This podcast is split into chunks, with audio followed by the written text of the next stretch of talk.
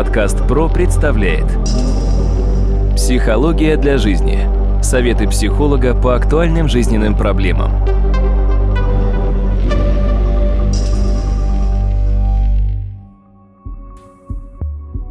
Здравствуйте, дорогие друзья, у микрофона Сергей Чеботков и э, в эфире очередной выпуск подкаста «Психология для жизни». Как обычно, моим гостем, собеседником является кандидат психологических наук, доцент, профессор Дмитрий Смыслов. Дмитрий, здравствуйте. Здравствуйте, Сергей. Агрессия. Почему люди становятся агрессивными, почему они страдают от агрессии, как избавиться от агрессии и другие очень актуальные вопросы, связанные с нашей сегодняшней жизнью, вновь в эфире подкаста «Психология для жизни».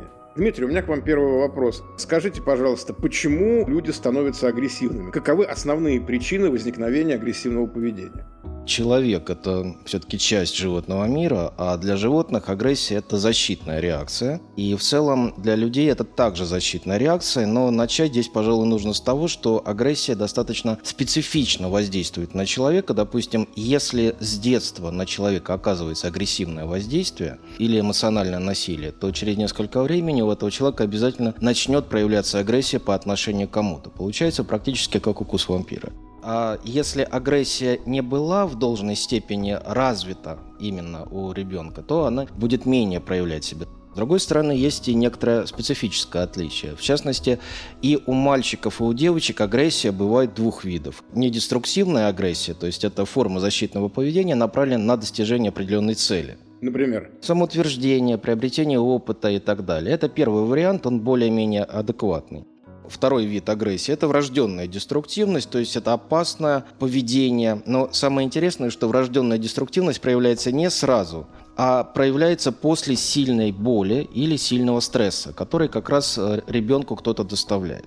При этом, что самое интересное, и у мальчиков, и у девочек, в принципе, агрессия изначально проявляется весьма похоже. Но если у мальчиков она в целом иногда поощряется или к ней относятся вполне лояльно, то у девочек ее пробуют, согласно культурным требованиям, все-таки несколько уменьшить. И вот постепенно мы сталкиваемся с очень интересной ситуацией, что когда мужчина подходит к зеркалу, он всегда хорош, он всегда красив для себя, каким бы он ни был, ему всегда хорошо, когда он видит себя в зеркало, но он себя видит там недолго, потому что это неинтересно. Когда женщина подходит к зеркалу, она видит это плохо, это не так, это совсем отвратительно, это лучше вообще не видеть и так далее. Переведу на русский язык. Получается так, что мужчины в силу своей культуры определенной имеют возможность направлять агрессию во внешний мир несколько больше, и тем самым не направлять эту агрессию на себя.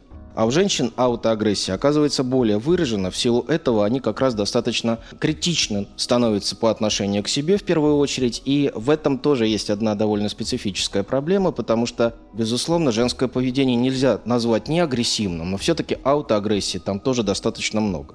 И вот очень важно то, что с детства, допустим, причина агрессии – это агрессия в семье. Это очень часто заметно по поведению ребенка в детском саду, как он себя ведет, насколько он агрессивен к своим ровесникам, насколько он агрессивно может себя вести по отношению к воспитателям. Второе – это характер взаимоотношений со сверстниками, насколько он с ними может и способен или хочет взаимодействовать. А на самом деле все дети изначально это практически табула раса, чистая доска. То есть при желании можно очень много им дать для того, чтобы это было замечательным инструментарием. Но проблема в том, что некоторые семьи бывают несколько нестабильны. Вы знаете, можно ли вывести такую закономерность, что уровень агрессии в семье зависит от общего уровня культуры?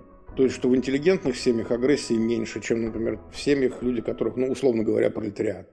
К сожалению, не могу согласиться, потому что часто бывает в интеллигентных семьях очень завышенные требования к детям, и в результате, допустим, из ребенка вырастает классический фортепианщик или роялист, как я их называю, вместо того, чтобы играть на фортепиано, человек с детства обучается играть, но ненавидит этот музыкальный инструмент, потому что родитель свою агрессию направляет на него, чтобы он в любом случае научился тому, чему сам родитель научиться не смог в силу каких-то обстоятельств. Это тоже агрессия, безусловно.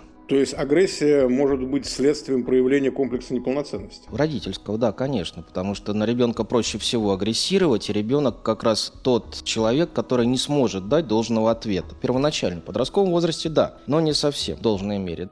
Дальше, если, допустим, сильные родительские установки, как один из вариантов в семье, слишком эмоциональное для ребенка наказание, которое может быть несколько непонятным, но самое страшное, иногда бывает, знаю это особенно среди клиенток, к сожалению, Иногда после несправедливых наказаний в родительской семье, когда ребенка начинают бить, через некоторое время ребенок начинает понимать, что когда его бьют, наверное, это и хорошо, а то, что он не понимает, за что его бьют, ну, может быть, так и нужно через какое-то время формируются мазохистские черты. Уже у взрослого человека, и вот этот момент как раз является тоже следствием того, что было там раньше. Но эти мазохистские черты с чем связаны?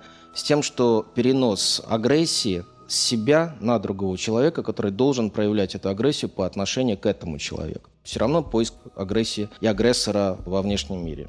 Дальше это, допустим, пропаганда жестокости. И мы за этим наблюдали еще в 90-е годы, когда мультфильмы Том и Джерри стали появляться. И как наши дети, еще практически советские, реагировали на эти странные мультики, которые довольно агрессивны. Не сравнить с нашими, волк и заяц, допустим, да, но волк, конечно, балбес, но его жаль иногда бывает. А вот Том и Джерри, вообще-то, это достаточно агрессивное поведение. Если внимательно посмотреть, там и бьют друг друга, и чуть ли не убивают и так далее несколько странно. А ребенок-то обычно копирует такое поведение и считает, что это нормально. Дальше. На агрессию проявляется, безусловно, особое воздействие оказывается состоянием в обществе. И поэтому, если в обществе происходит какая-то нестабильность, дети, конечно, это чувствуют, и это обязательно потом откликнется через энное количество лет. Через 10, 12, 15 лет эта агрессия может себя проявить. Вообще можно выделить пять видов агрессии. Классическая физическая агрессия. Здесь все просто. Это моральная агрессия физическая или просто причинение физического вреда. Сюда относится мобинг, а у нас их, в принципе, традиционно достаточно много. Подавление инакомыслящих в той или иной степени. И если внимательно присмотреться, подобная агрессия явно наличествует в детском мире, но и присутствует и во взрослом мире вполне. То есть это абсолютно, к сожалению, типично для людей. Вторая – вербальная агрессия, словесная агрессия. Третья – косвенная, которая, в принципе, направлена не в сторону настоящего объекта, а в сторону того, кто не может дать ответа, тот, кто более слаб подобное самоутверждение. В жизни такое бывает, допустим, если есть где-то в социуме шизоид, а шизоид он всегда автономен, над ним могут немножко издеваться, да, вот чуть-чуть подшучивать, но на самом деле это не совсем так. Шизоиды, они обычно традиционно всегда очень интеллектуальные, очень умны, но они не вписываются в общие конструкты. Иногда вот эта агрессия, может быть даже чисто шуточная, может быть направлена туда. Но не только. Чаще всего бывают более банальные совершенно проявления. Следующее – это раздражение, то есть готовность в любой момент проявить агрессию. И такое особенно отчетливо заметно в городах. А здесь надо еще учесть то, что у каждого человека есть своя сверхинтимная зона и интимная зона, в которой он к себе никого не подпускает. А вот у нас, допустим, в час пик в метро, там не только в интимную зону приходится допускать людей, а в сверхинтимную зону, потому что люди просто друг к другу прислоняются. Не могу сказать, что нежно, но вот именно прислоняются, и это вызывает естественное напряжение, накапливается стресс, который обязательно начинает себя проявлять. То же самое с машинами. Допустим, для водителя его интимная зона ограничивается бамперами его автомобиля. Поэтому люди, которые оказываются около его автомобиля, могут вызывать у него раздражение. Это касается пешеходов. Но то же самое, в принципе, может касаться и других автомобилей, что тоже часто бывает. Дальше это негативизм, это пассивное сопротивление перед какой-то активной деятельностью. Как видите, здесь достаточно много разных видов агрессии и много классификаций агрессии. Для нас более важно другое, что психологическая агрессия тоже бывает достаточно специфична, и в жизни она связана с, допустим, запугиванием. Когда нас начинает пугать чем-то страшным, что может случиться, запугивание неизвестным. Множество примеров можно сразу привести, которые напрашиваются. Да, у меня как минимум четыре варианта таких есть сейчас из общества. Ну, достаточно телевизор посмотреть, да, и да. сразу все станет понятно, о чем речь. Подкаст ПРО представляет Психология для жизни. Советы психолога по актуальным жизненным проблемам.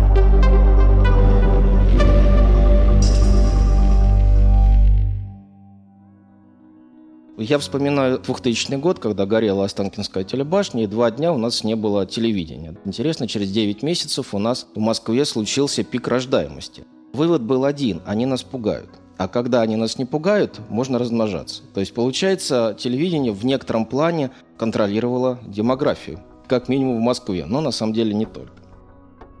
Дальше. Это формирование зависимости, это клевета, это побуждение чувства вины, это тоже агрессия. И самое главное, если человек чувствует вину, он должен понимать, им кто-то манипулирует или рядом с ним находится агрессор. Это принуждение, это оскорбление. Сюда же относится и более популярное навязывание товаров, рекламы, услуг, общества, убеждений. То есть в целом это тоже форма агрессии. Получается так, что часто даже сам агрессор не всегда понимает, что он ведет себя агрессивно. Вот в частности манипуляция – это тоже агрессия. Давайте тогда, может быть, несколько советов нашим слушателям, каким образом можно контролировать свою агрессию, потому что, наверное, скорее всего, избавиться совсем от нее невозможно полностью нет, тем более, что агрессия может иметь несколько причин. С одной стороны, это может быть проявление гормональное, с другой стороны, это могут быть и некоторые изменения личностного плана. Но если, допустим, агрессия более связана с фрустрацией, а студентам я обычно объясняю, в московском метрополитене даже станция названа именем фрустрации, называется «Динамо». Отсюда пошло выражение про динамить фрустрация, состояние сильного желания достижения чего-то при внезапном осознании невозможности достижения онного. Вот когда у человека проявляется фрустрация, это тоже может как раз дать такой вот эффект, такой выброс с точки зрения агрессивного поведения. По возможности сначала нужно определить, когда агрессия возникает, выяснить причины, когда именно начинается вот эта агрессивная реакция. Потому что если человек гневлив, он становится опасен и для окружающих, и для себя. Это всегда ему вредит, и на это нужно особо внимание обратить. Если, допустим, причину устранить невозможно, здесь надо уже думать над тем, каким образом можно преобразовать агрессию. В частности, была когда-то такая гипотеза, что если агрессию направить на какой-то нейтральный объект, ну, как в Японии в 70-е годы, на макет начальника из мягкого материала в закрытой комнате можно побить начальника, вот этот макет, и снять эту агрессию. Может быть, конечно, это и снимает частично, но в том-то все и дело, что снимает следствие, а не причину. Причина более связана с тем, что человек чувствует, что он несколько бессмысленен в происходящем, что-то не поддается его контролю, и поэтому эта агрессия как раз начинает проявляться. Конечно, нужно по возможности уметь эту агрессию преобразовывать. Это могут быть и медитации, и дыхательные упражнения. Это спорт в целом. Но на самом деле здесь есть несколько очень важных моментов, на которые обязательно нужно обращать внимание. Но я бы сейчас хотел все-таки сначала обозначить вот что. Научиться прощать и забывать обиды. Это вот очень важный момент, потому что для людей часто бывает обида – это собственность. Когда они понимают, что в их жизни кто-то что-то сделал неблаговидное, нехорошее, плохое, они понимают одно – это все из-за них, менять ничего нельзя, на них нужно держать обиду и проявлять эту агрессию на них. К сожалению, это разрушает все. То есть уметь прощать, уметь отпускать события, потому что люди меняются постоянно. И мне кажется, что то, о чем вы сейчас сказали, очень распространенная ситуация во взаимоотношении двоих, мужчины и женщины. Люди вместе живут, начинают раздражать друг друга как-то. И вот умение прощать обиды, наверное, это очень важно, потому что очень часто именно здесь возникает агрессия. Да. Еще один момент. Как себя вести с агрессором? Потому что часто человек может не осознавать, что он агрессирует, но все-таки нужно понимать, как себя вести, чтобы в некотором плане не подстегивать это поведение целом по возможности, если рядом с вами агрессор, не пробовать с ним вступать в какой-то конфликт, по возможности либо найти что-то рациональное, может быть, в некотором плане постараться согласиться с ним в той или иной степени, но ни в коем случае не пробовать э, вступать в конфронтацию.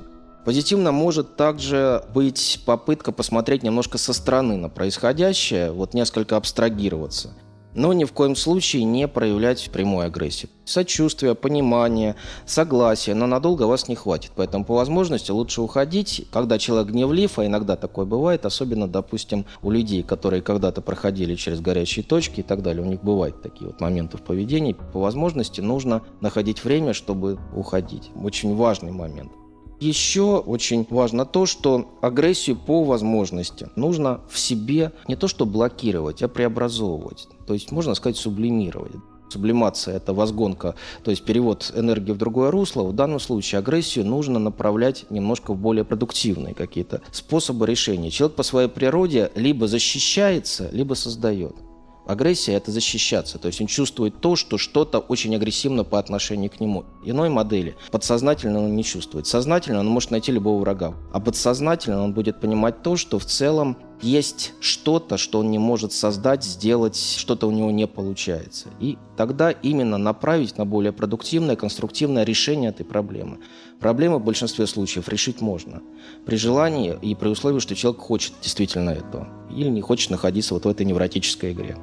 Дмитрий, большое спасибо. Хочу напомнить, дорогие друзья, что моим собеседником был кандидат психологических наук, доцент, профессор Дмитрий Смыслов. А у микрофона был Сергей Чеботков. До новых встреч.